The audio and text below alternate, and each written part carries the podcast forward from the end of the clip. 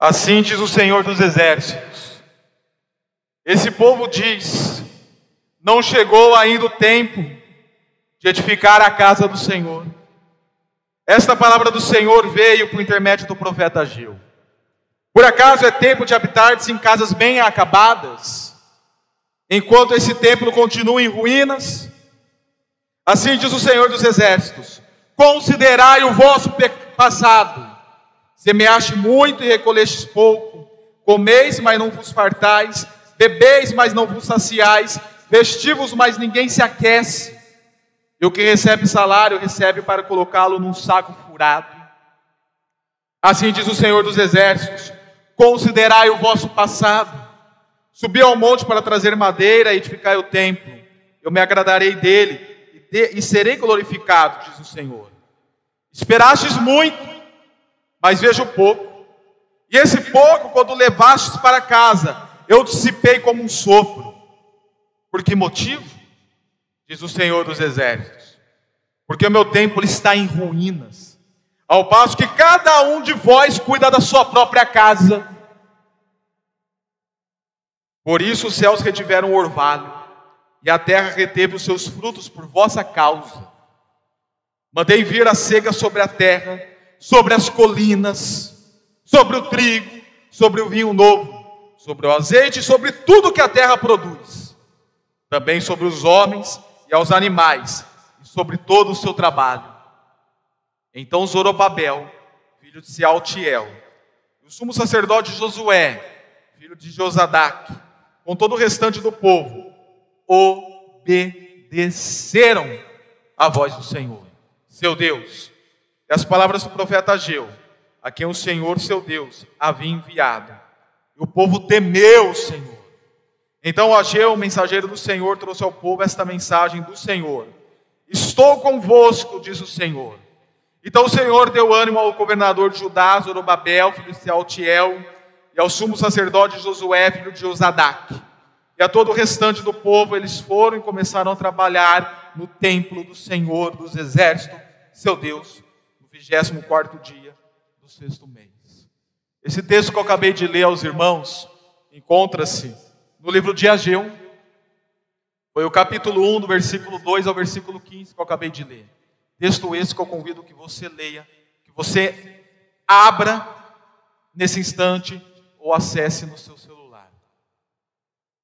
Senhor, a tua palavra acabou de ser lida, e esta palavra do Senhor que eu estarei a pregar nesta noite. Que o Senhor me dê saber, que o Senhor me dê graça para poder falar. Que o Senhor dê saber e dê graça àqueles que ouvirão para poder ouvir. Que nós possamos estar aqui no mesmo espírito, na mesma mente, no mesmo coração, conforme aquilo que será pregado. E que assim o Senhor possa nos instruir, nos despertar, nos avivar e até mesmo nos trazer ao arrependimento. Se estamos, se estamos faltando com que nós teremos, com que nós deveríamos estar cumprindo na igreja de Cristo Jesus. É isso que eu lhe peço, é isso que eu lhe oro nesse momento, em nome de Jesus. Amém. As crianças podem sair junto com a tia Cirleia para o culto infantil, enquanto a igreja continuará comigo nesse instante, acompanhando a pregação que será ministrada nesta noite.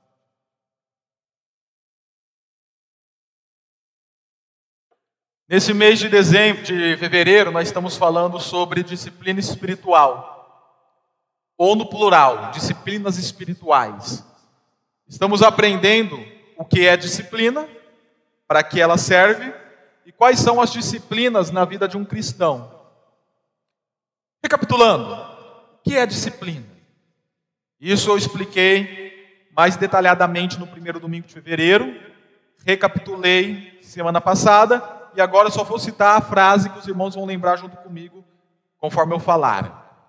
Disciplina se refere a ações coordenadas e hábitos regulares que nós praticamos no dia após dia. Para quê? Qual a sua finalidade? Bem, a finalidade da disciplina é para você alcançar algum objetivo, um grande objetivo, que queira ser alcançado, ou para desenvolver um estilo de vida a ser vivido dentro do seu contexto existencial. E quais são as disciplinas? Depende. Depende qual é o seu objetivo e depende qual o estilo de vida que você quer desenvolver. E como nós estamos dentro de um contexto cristão, de sermos cristãos, de sermos discípulos de Cristo, e buscamos o desenvolvimento de uma vida próxima a Jesus Cristo, de intimidade com Jesus Cristo, nós estamos falando sobre disciplinas pontuais, as quais nós devemos exercer, devemos ter como ações e hábitos, no dia após dia, ou periodicamente, semana após semana. E vimos, primeiramente, a primeira disciplina que nós vimos que precisamos exercer ou ter como ação no dia após dia em nossas vidas é a leitura bíblica. Primeiro domingo de fevereiro. Depois, no outro domingo, um outro hábito regular que nós vimos a necessidade de termos no dia após dia é a vida de oração. Em ambas aprendemos tanto a sua necessidade como exercê-las, como exercer a leitura bíblica e como exercer a vida de oração. Vimos sobre isso. Semana que vem, nós veremos uma disciplina que eu não vejo como essencial, porém necessária, que é o jejum.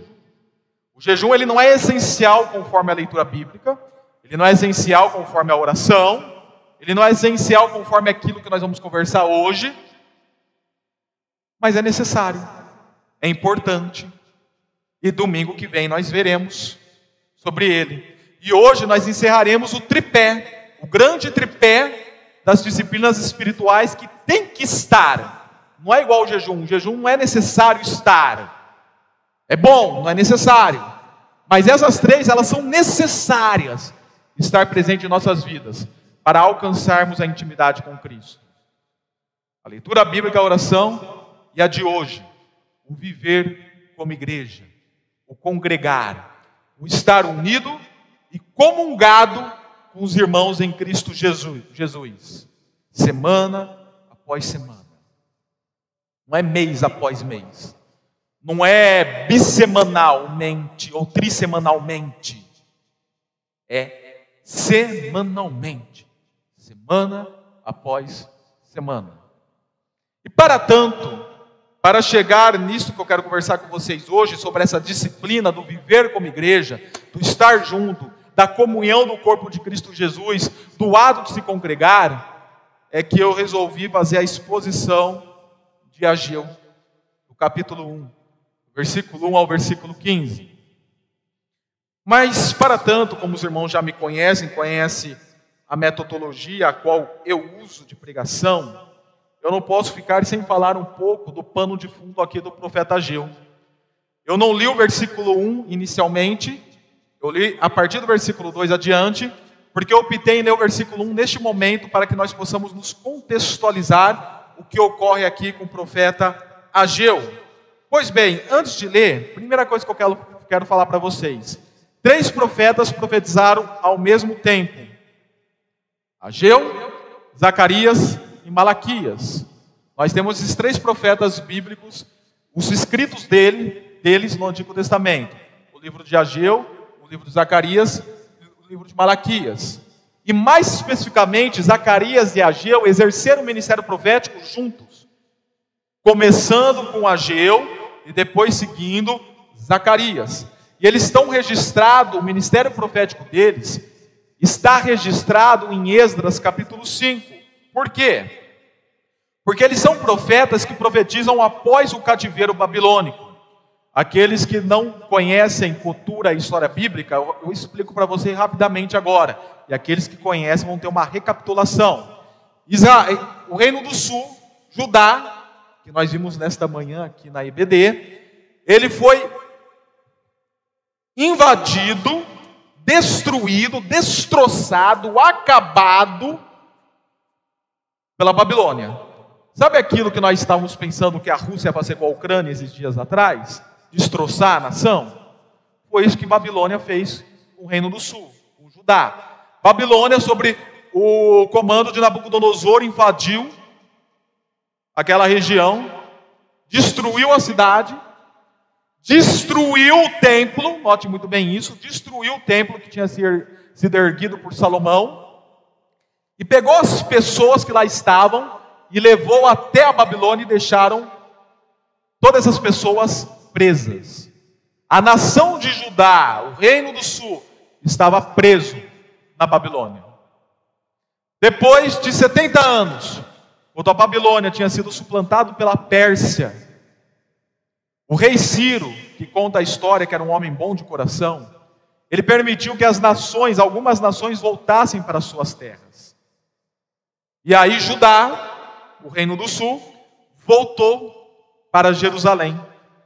Retornou a Jerusalém. Continuava sob o domínio persa. Porém, agora podendo voltar para sua terra natal, para sua localidade geográfica. E assim eles fizeram sob o comando de um homem chamado Zorobabel. Zorobabel era um reino, era um rei civil, era um governador que ia tomar conta daquela região. Isso está registrado em Esdras capítulo 1 até o capítulo 5. Eles voltaram em três etapas: no comando de Neemias, posteriormente, no comando de Esdras, porém a primeira etapa foi no comando de Zorobabel. Depois de um tempo que eles voltaram a Israel, a Judá, melhor dizendo, a Jerusalém, eles voltaram já com um propósito: precisamos reconstruir o templo.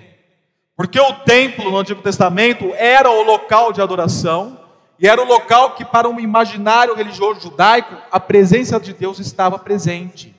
Na arca da aliança, que era colocada no Santo dos Santos. Nós precisamos reconstruir o templo, porque este é o local da unidade religiosa do povo de Deus. Essa era a teologia do Antigo Testamento. A unidade religiosa onde o povo de Deus se reúne para prestar culto num só espírito, numa só mente, num só coração, para estar congregados novamente, é o templo. Aí Davi falava: é melhor estar um dia na sua presença do que mil dias em qualquer outro lugar. Ou melhor dizendo, uma coisa peço e essa eu busco, que eu possa estar na casa do Senhor todos os dias da minha vida. E o que era esta presença ou a casa do Senhor para a mentalidade davídica? Era justamente o estar no templo junto com o povo de Deus reunido. Então era necessário que esse templo fosse reconstruído. Para eles e para a teologia do Velho Testamento, veterotestamentária, não era tão somente um local, um lugar, um prédio. Era algo que tinha um sentido espiritual profundíssimo, muito mais do que a fenomenologia da religião possa explicar, porque de verdade era uma ver... porque na realidade era uma verdade espiritual instalada no meio de Israel. O povo de Deus reunido. Mas o que aconteceu? O tempo foi passando, esse povo foi assumindo algumas atribuições particulares deles, família, trabalho, hobbies, suponho eu. Outros continuaram localizados na Babilônia, porque lá estavam tendo um, um, uma vida financeira mais articulada, melhor. E esse templo do Senhor, que estava começando a ser reconstruído e sofreu perseguição, quando começou a reconstrução, parou. Parou. Até o capítulo de Extras nós temos até ainda o templo sendo reconstruído, mas depois disso, parou. E o povo ficou totalmente indiferente com esse local, que era o local da unidade religiosa e do povo de Deus e da adoração no Antigo Testamento. Indiferente. O rei Ciro passou, entrou um novo rei no comando da Pérsia, o rei Dário. E aí Deus levanta profetas para profetizar contra o povo, não a favor. Porque geralmente profeta sempre é levantado para falar contra o pecado do povo, nunca a favor do povo. E Ageu Zacarias e Malaquias foram levantados, mas o nosso destaque aqui é Ageu. E Ageu é levantado para pronunciar sua palavra profética contra o povo, chamando o povo ao arrependimento do abandono do templo do Senhor. É o que nos diz o versículo 1. No segundo ano do rei Dário, no primeiro dia do sexto mês do calendário judaico, ok? Isso no calendário ocidental, que é o nosso calendário, seria provavelmente lá pelo mês de setembro. Agosto tem aí as suas divergências, mas provavelmente seria setembro ou agosto. Então, no sexto mês, a palavra do Senhor veio a Zorobabel, conforme eu já expliquei para os irmãos. Zorobabel era o governador de Judá, que tinha sido enviado com a primeira leva de judeus para voltar ao Reino do Sul. E ele então cuidava dessa parte civil, digamos assim. Zorobabel, que era filho de Sealtiel, e a Josué, sumo sacerdote, era o líder religioso. Lembrem disso, o profeta não era líder religioso. O líder religioso era sacerdote. Profeta era um ofício levantado por Deus para trazer uma palavra de juízo, geralmente, ou de arrependimento para o povo. Quando o sumo sacerdote, que era o líder religioso, ele realizava diariamente, semanalmente, as atividades religiosas e as leis cerimoniais, prescritas lá em Levítico, especialmente. E Josué, sumo sacerdote, filho de Josadaque.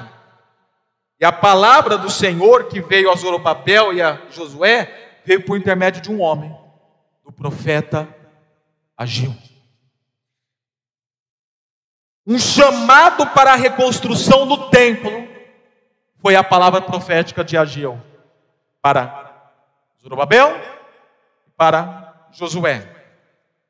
E aqui nós podemos olhar e ver que Ageu, usado pelo Senhor dos exércitos, profetizou proclamou palavra de arrependimento contra a negligência, contra o desdém de Judá em relação ao templo.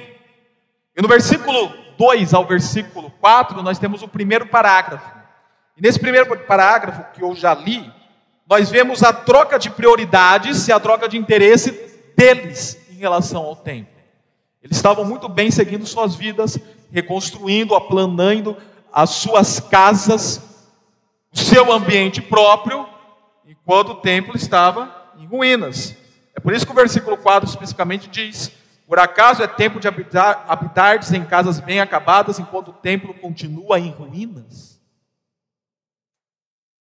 Versículos 5 ao versículo 11, que é o segundo parágrafo, mostra as devidas consequências para eles.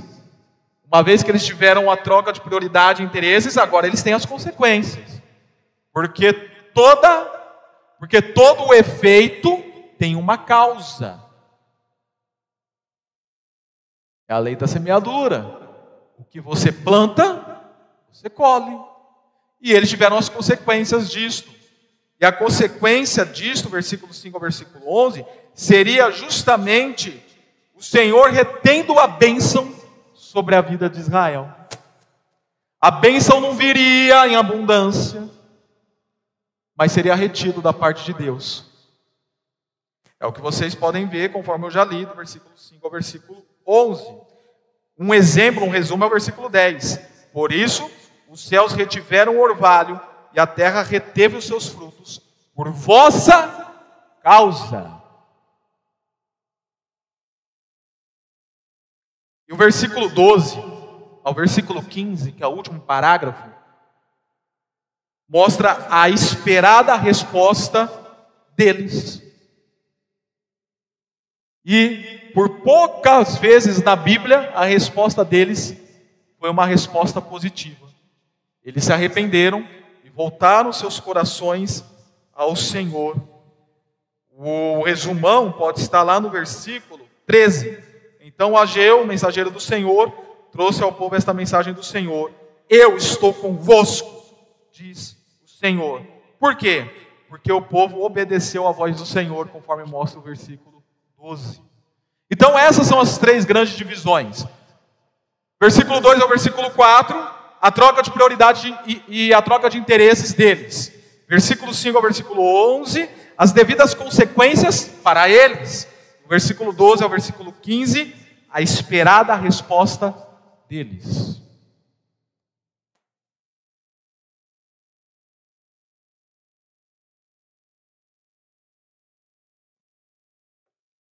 Tendo esse contexto, esse texto bem definido em nossas mentes, pelo menos a grande ideia dele, eu acho que vocês conseguiram entender o que significa. Como nós podemos trazer, é transportar esta realidade, translatar essa realidade profética de Ageu para com eles, para o nosso contexto de hoje. E para aquilo que nós estamos falando de disciplina espiritual, a terceira e a última disciplina, que é o viver como igreja. E quando eu olho para esse texto, eu, eu afirmo categoricamente, enfaticamente, profeticamente, que infelizmente, isso não só no nosso meio, mas de uma maneira generalizada, mundialmente, nacionalmente, estadualmente, municipalmente, mas eu quero falar específico ao seu coração, que a negligência com a igreja de Cristo deve ser aniquilada em nosso contexto e em nossa existência. A negligência com a igreja de Cristo deve ser aniquilada em nosso contexto e em nossa existência. E você precisa avaliar o seu coração para tanto. Se você não tem sido negligente com a igreja de Cristo. E isto você não pode responder pela Nádia Galego.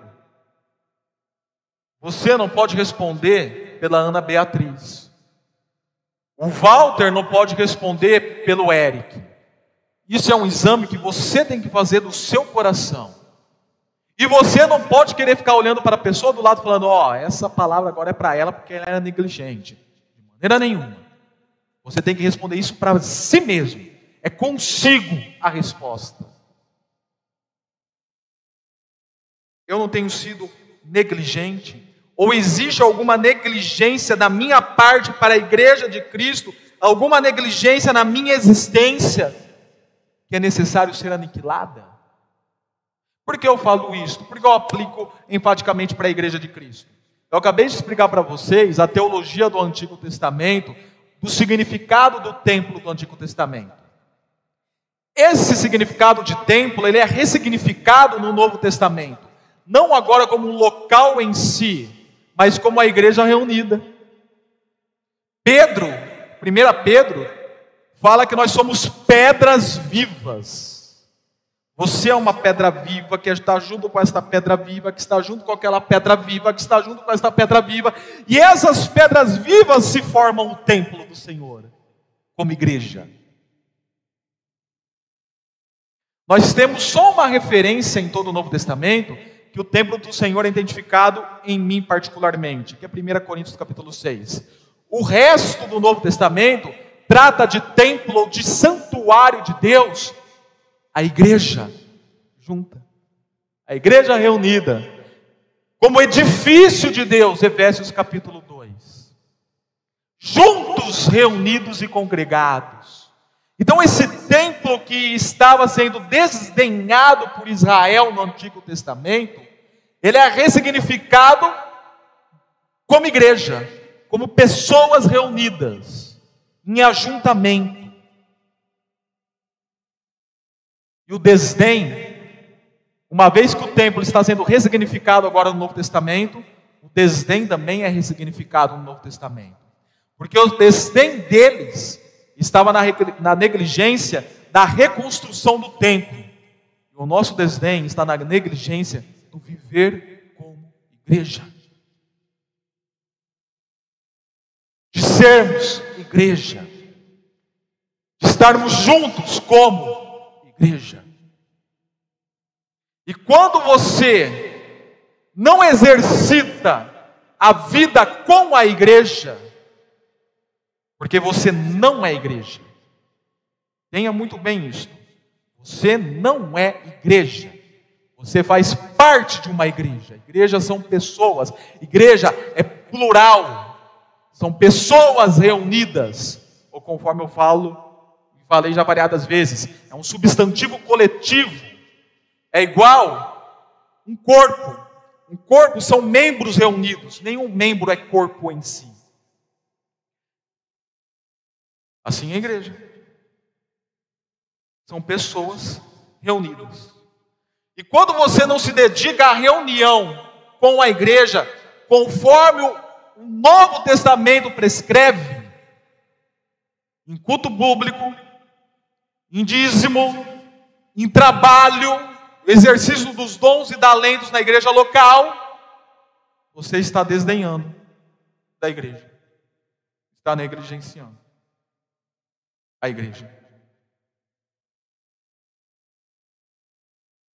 Por isso que abrir, você que quer ser pregador expositivo na igreja local, pregar em cima, exposição em cima de profetas é difícil.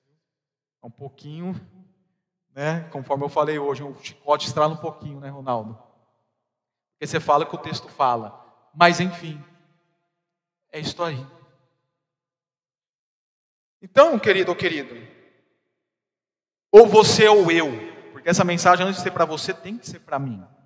Senão não é uma mensagem. Se não é uma mensagem que fala primeiramente no meu coração, me dá umas, uns tapa com a luva de pelica no rosto, primeiramente a mim, não é mensagem. Essa mensagem tem que começar desestruturando o meu eu.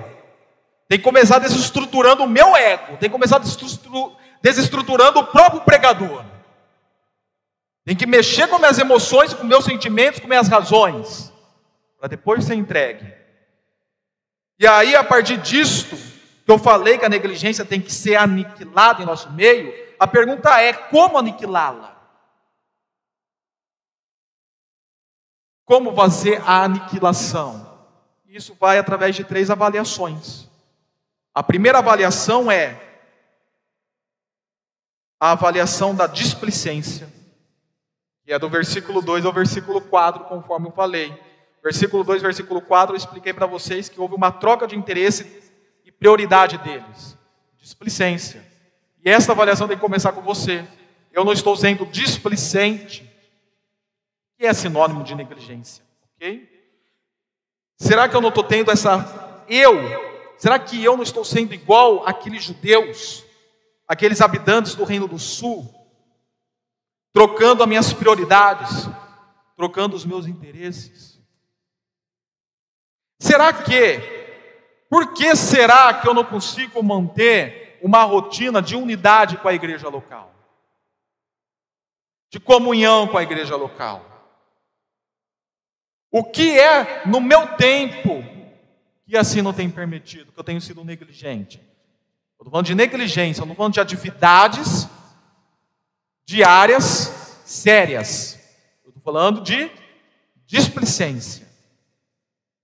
Há pessoas que de repente não podem estar aqui aos domingos, e nós conhecemos os contextos de trabalho, por exemplo. Nós conhecemos esses contextos ou eventualidades que ocorrem. Nós conhecemos. Nós sabemos que ocorrem situações espontâneas que impedem a pessoa dar num domingo de repente também. Nós conhecemos. Então não é disso que eu estou falando. Eu estou falando de atitudes displicentes mesmo. Pessoas que optam por estarem em outros locais que não era necessário, não era viável, optam por tal ocasião a própria vontade de ficar no conforto do seu lar, no conforto do seu lazer, optam pelo lazer em si, em passeios e mais passeios, ao invés de estar com a igreja de Cristo, reunido. E quando nós olhamos para o Novo Testamento, o Novo Testamento ele prescreve algumas ações da igreja, como a igreja deve viver como igreja. E uma das ações da igreja, até dando continuidade à assembleia do Antigo Testamento, da reunião do povo de Deus do Antigo Testamento, é o encontro semanal. Não que o domingo seja o sabá cristão, não é isso. O sabá cristão agora se encontra na realidade em Cristo Jesus todos nós descansando na pessoa de Jesus, em Cristo Jesus.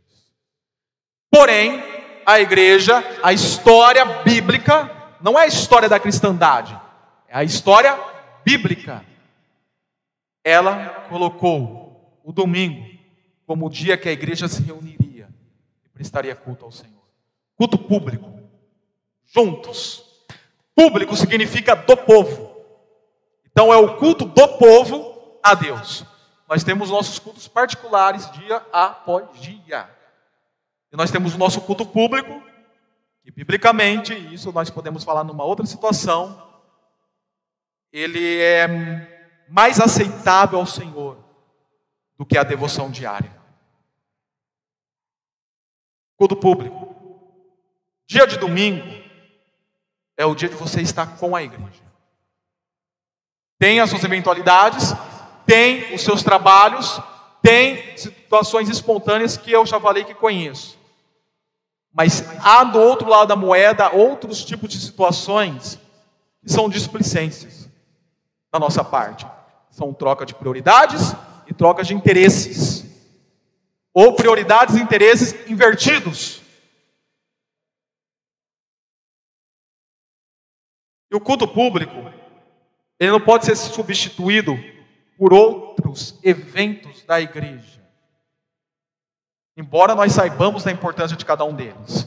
A escola bíblica tem a sua importância? Tem. É muito importante. É um é uma programação contemporânea. Ela tem menos de 200 anos a escola bíblica. Ela não é algo que vem da história bíblica, passa pela história da cristandade e chega em nós.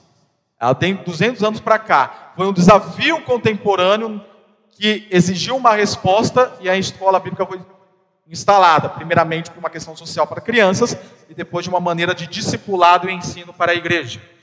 Ela é importante, é, mas ela não é essencial. Pequenos grupos multiplicadores é um desafio missionário contemporâneo. Tem menos de 100 anos de idade isso. Ele é importante? É, mas ele não é essencial. E o culto público? Ele é essencial. Esse culto que nós escolhemos prestar neste horário e neste local, que poderia ser em outro local, em outro horário, ele é essencial para a vivência eu não estou desencorajando os irmãos faltarem dos grupos pequenos, dos pequenos, pequenos grupos, e nem desencorajando em voltar da escola bíblica. Continuem, é muito importante ambos, mas essencial é o culto público, ao estarmos reunidos. E é devastador para o coração do profeta, do pregador e do pastor da igreja local, quando ele abre no Instagram e vê foto de família que passou o dia inteiro no shopping e não veio ao culto público. É displicência. Eu já, ou de pessoas que você sabe que faltou do culto para acompanhar o jogo do futebol. Era a final, era a última partida da rodada do Brasileirão. Eu queria ver meu time ser campeão, levantar a taça. Ou é final da Copa do Mundo ou da Copa das Américas. Teve uma final aqui que eu fiquei preocupado, Brasil e Espanha, Copa das Confederações. Eu, é, nós estávamos na Capela de Madeira ainda, na época. Eu, falei para a Aisla, eu acho que a igreja vai estar vazia. Para minha grata surpresa, a igreja estava cheia. Os irmãos escolheram vir cultuar o Senhor do que cultuar o Brasil.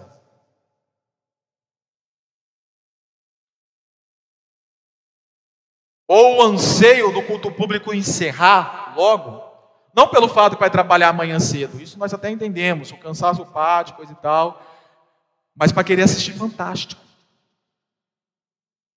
E o fantástico é estar na presença de Deus, na verdade, como igreja. Você tem que avaliar qual tem sido sua displicência com a sua igreja local. Comunhão de igreja não significa tão somente ajuntamento de pessoas. Ajuntamento de pessoas você tem no CERD. Ajuntamento de pessoas você tem em lojas maçônicas, em Rotary Club. Ajuntamento de pessoas nós vamos ter no carnaval. Nós não, eu lá não estarei.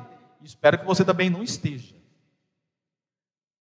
Lá você tem ajuntamento de pessoas. Igreja é ajuntamento de pessoas com um propósito: Eu defino em vários âmbitos: comunhão, proclamação, adoração, evangelização, deliberação sobre a própria igreja local, no mínimo.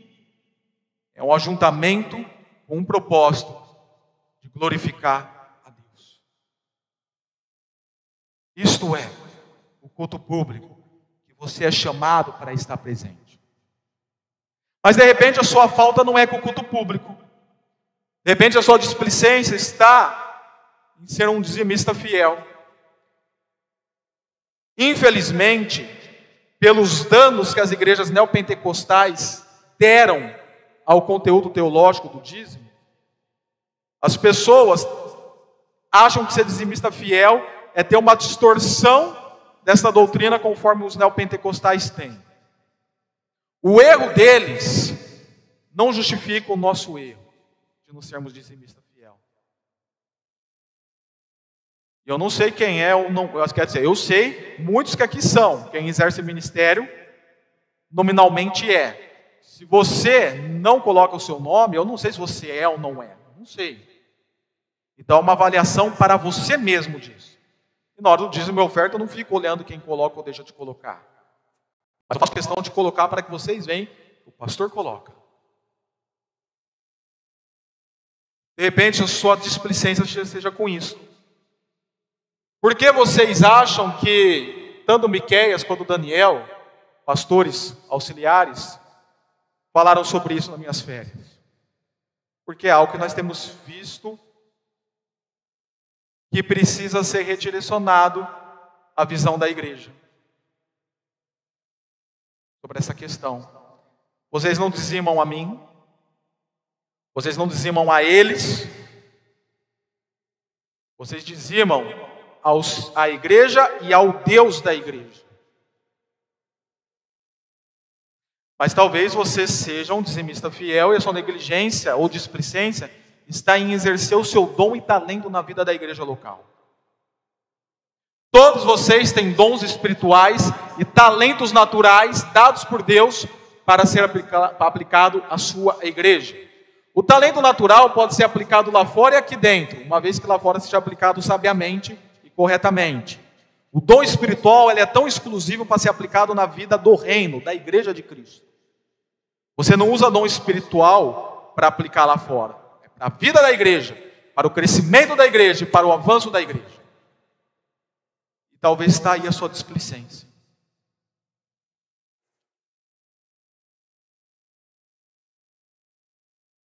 E o corpo sofre.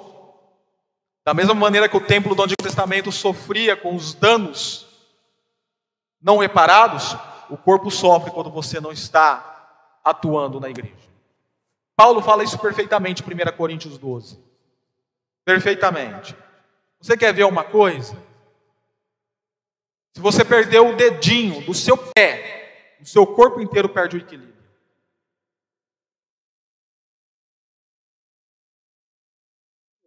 Um membro pequenininho do corpo que você perder, você vai perder o equilíbrio do corpo inteiro. Por mais insignificante que pareça, não é, pareça ser o seu dom, o seu chamado. Se você não exerce, a igreja sente. Qual é a sua displicência? Qual é a sua troca de prioridades e interesses? Afinal, a segunda avaliação é a avaliação da influência a influência da displicência. Versículo 5 a 11. Eu não falei que a falta de prioridade deles teve as devidas consequências? Enfim, a sua displicência traz influências sobre a vida da igreja e sobre a sua vida. Eu acabei de falar sobre uma influência. Uma vez que você não está exercendo o seu dom e talento na vida da igreja local, a igreja inteira sente. É uma influência sobre a vida da igreja da sua displicência.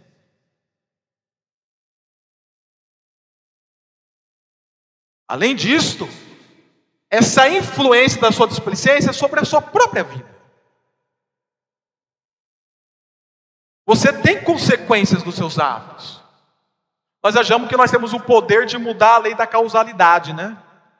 A lei da causalidade significa que todo o efeito tem uma causa. Se eu empurrar, esse copo vai cair, vai derramar água. E se tivesse com piso frio, poderia de repente alguém passar aqui, escorregar e cair. Todas essas causas, todos esses efeitos foi causado pela mão que empurrou o copo. Olha quantos efeitos que vêm consequentemente. O recipiente que cai, a água que rola, a pessoa que escorrega e cai. Que bate a cabeça, que pode morrer e a sua família pode sentir a sua falta. Se for uma criança que nem a Manuele, não tem mais a figura do pai na criação. Uma pequena causa com grandes efeitos. A nossa displicência são causas que trazem efeitos chamados influências sobre a vida da igreja e sobre a sua vida particular. E você não tem o poder de mudar a lei da causalidade. Ela só pode ser moldada pelo ato sobrenatural de Deus, como convém a Deus. Se não for, vai ocorrer normalmente. Até mesmo porque foi Deus que instituiu a lei da causalidade. E a lei da causalidade ela não acontece só no físico, né, na disciplina física. Ela ocorre na nossa vida existencial de forma integral, quer seja corpo, quer seja espírito, quer seja alma. Todas as minhas causas vão ter sequência. Ontem eu estava conversando com a Isla sobre a vida de uma pessoa, de um casal que nós acompanhamos por perto. não daqui. Nós acompanhamos desde o final do ano passado, o começo deste ano. E nessa situação o pastor Daniel também ajudou com aconselhamento, fora daqui da cidade. E nós constatamos, numa janta, constatamos com eles, o motivo do que estava ocorrendo. Qual era a influência que estava ocorrendo na vida deles? Porque aquela influência estava na vida deles devido a algumas displicências de vida, de descompromisso com a igreja, de envolvimento com amizades carnais, extremamente carnais. Teve uma hora que a conta chegou. Quase que um casamento foi desmanchado e uma família foi desmanchada. Ok.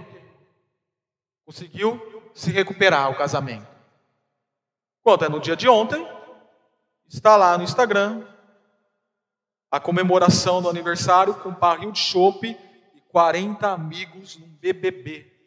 Amigos que eram aqueles amigos carnais. Eu falei para a Aisna, a pessoa acha que tem o poder de mudar a lei da causalidade, achando que não vai ter efeito a causa que ele está realizando. Irmãos, Atos têm consequências. E uma vez que você age com displicência com a igreja, com a vida que deve ter com a igreja, no uso dos dons, na entrega dos dízimos, na união e no ajuntamento do culto público, isso vai ter consequências, tanto na vida da igreja como na sua vida pessoal. É inevitável. Eu não estou falando de coisa que o devorador vai destruir a sua vida, né, e que Deus vai pesar a mão, eu não estou falando isso. Isso é algo natural que aconteça em nossas vidas. E por fim, a última avaliação a ser feita de como aniquilar a negligência é a consciência. Depois que eu avaliei a minha displicência e vi a influência da minha displicência sobre a minha vida e a vida da igreja local, agora eu tenho que ter a consciência da resposta que eu vou dar. O versículo 12 ao versículo 15, nós vimos a resposta do povo de Judá. A maioria das vezes, quando o profeta pregava ou profetizava, o povo ignorava. E lá tinham as suas consequências do pecado. Mas aqui foi diferente. O povo respondeu positivamente à mensagem de Ageu uma das poucas referências bíblicas que só ocorre no Velho Testamento, do profeta trazer a palavra de juízo de arrependimento e o povo se arrepender. Eles se arrependeram e começaram a reconstruir o templo novamente. colocaram a mão na massa, literalmente na argamassa. Colocaram a mão e foram reconstruir. E a questão é: nesta noite você foi chamado para avaliar a sua displicência, foi chamado para avaliar a influência que a sua displicência está tendo, e agora você é chamado para avaliar a sua consciência, isto é, como você vai responder para a mensagem de hoje. Você pode responder de algumas formas. Pode responder que o pastor é um grosso, sem educação, que não respeita a vida alheia, que não tem sensibilidade. Você pode responder dessa forma. Você pode responder com a indiferença, entrar por aqui, sair por aqui, ir embora e viver normalmente a sua vida, sem mudança. Ou você pode simplesmente tentar forçar versículos isolados, fora de contexto, para poder colocar o que você pensa em cima da Bíblia ou dentro do texto bíblico. Ou você pode aceitar a palavra de exortação do profeta Ageu para a sua vida. Esquecer nesse momento da minha figura, Maurício Montanheiro, e me ver como vox dei, a voz de Deus pregando a palavra para a sua vida. E responder com boa consciência, não com má consciência. Avaliar a mensagem com boa consciência e não com má consciência. Para concluir a mensagem de hoje, É, eu, eu, eu, vejo como é que Deus vai assim direcionando as coisas, os momentos necessários. Esta semana, eu lembrava que eu tinha que pregar disciplina espiritual. Não lembrava necessariamente qual seria o tema. Muitas coisas durante a semana, estudando, lendo, vendo, né? E eu lembrava que eu continuar com a série de mensagens. Eu já tinha pregado. E quando foi quinta-feira, eu peguei fui estudar Ageu para trazer a mensagem de hoje. Porém, no mestrado, nas leituras dirigidas no mestrado que eu estou fazendo, eu vou adiantar algumas leituras. E as leituras eram, por exemplo, baseadas no tema desse livro. Por que amamos a igreja? Ou palestras, reforços que nós temos, que eu assisti, o valor do culto público para a vida cristã. E outras leituras envolvidas com esse tema. Eu, esse livro chegou essa semana em casa. Por que amamos a igreja? Nós vivemos um movimento desigrejado, daqueles que acham que nós não precisamos da igreja. Infelizmente há esse movimento. Nós vivemos agora o movimento do desleixo da fé, de pessoas que não têm vindo à igreja por causa do coronavírus, ou coisa parecida. E querido e querida, você que nos acompanha no YouTube, você está em sintonia com a gente, mas não está como igreja hoje. Porque a igreja é isso daqui: é ajuntamento de pessoas, pessoas reunidas, que nos acompanham, estão em sintonia com a Liber, com a igreja neste momento mas não com a igreja necessariamente. Talvez você acompanhe aí por alguma causa nobre que não pôde estar aqui presente esta noite, conforme eu já falei anteriormente, isto é aceitável. Mas há outros que simplesmente estão pela comodidade, pela facilidade, ou outros motivos que não deveriam ser motivos para impedir de você estar aqui. nós vemos essa questão que acompanha anos e anos a igreja, e não só aqui, mas outras igrejas. As pessoas virem uma vez por mês a igreja, vim dois, voltar três, e isso é uma desvalorização atitudinal, de atitude da igreja. Repito, por motivos que não eram necessários. E aí vem essa reflexão. Por que amamos a igreja? Ou nós amamos a igreja? Nós amamos a igreja? E quanto aos desigrejados, nós temos falado categoricamente: há uma igreja em minha vida. Eu amo a igreja, da maneira que ela é, com seus defeitos, com seus erros, com os irmãos errando, comigo errando. Isso acontece, somos pessoas que sofrem com as consequências do pecado original ainda. Isso é normal, mas é desse jeitinho como a igreja. Sendo institucionalizado ou não institucionalizado, eu amo a igreja deste, deste jeito, porque é a igreja do Deus vivo. E há uma igreja em minha vida. E eu amo essa igreja. Há uma igreja em sua vida. Ame essa é a igreja. Ame a igreja de Jesus Cristo. Nome de Jesus. Essa é a terceira e última disciplina espiritual necessária para uma vida de intimidade com Cristo. Semana que vem, nós falamos de uma que não é necessária, mas é essencial. Essencial não, é importante, digamos assim. É bom, é boa, melhor dizendo, para que nós é, possamos exercer, que é o jejum. Domingo que vem nós falaremos sobre. E vamos encerrar uma palavra de oração. Senhor, como é difícil,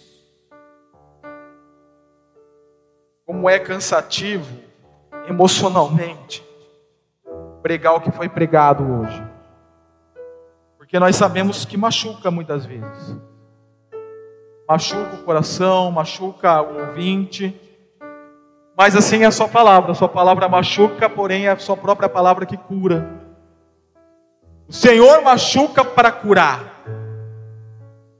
Então eu espero que, por mais que difícil que pareça, se for necessário machucar, que tenha sido machucado para haver cura. Para haver cura. Em nome de Jesus. Para vivermos o propósito que o Senhor nos instituiu como igreja. Para vivermos o plano da redenção e o drama da salvação que o Senhor resolveu assim fazer através da vida da sua igreja. E sermos participantes disto. Não mero coadjuvantes ou pessoas que vê de fora, mas que possamos realmente se entrelaçar com tamanha beleza e se entregar com paixão, com tamanha beleza, que ao viver a igreja nesse drama da redenção nome de Jesus. Nos dê a seriedade do assunto, nos dê a, nos faça sentir a seriedade do assunto e nos faça viver a seriedade do assunto. nome de Jesus. nome de Jesus. E que a graça salvadora do nosso Senhor Jesus Cristo, o amor de Deus o Pai, que a comunhão e a consolação do Espírito Santo de Deus estejam sobre todos que aqui estão, aquele que nos acompanham pelas redes sociais e por toda a igreja do Senhor espalhada pela face da terra, desde agora, para todos sempre. Em nome de Jesus, toda a igreja diz e amém. E após uma avaliação conforme aquilo que foi pregado nesta noite, e uma oração silenciosa, nós estamos despedidos.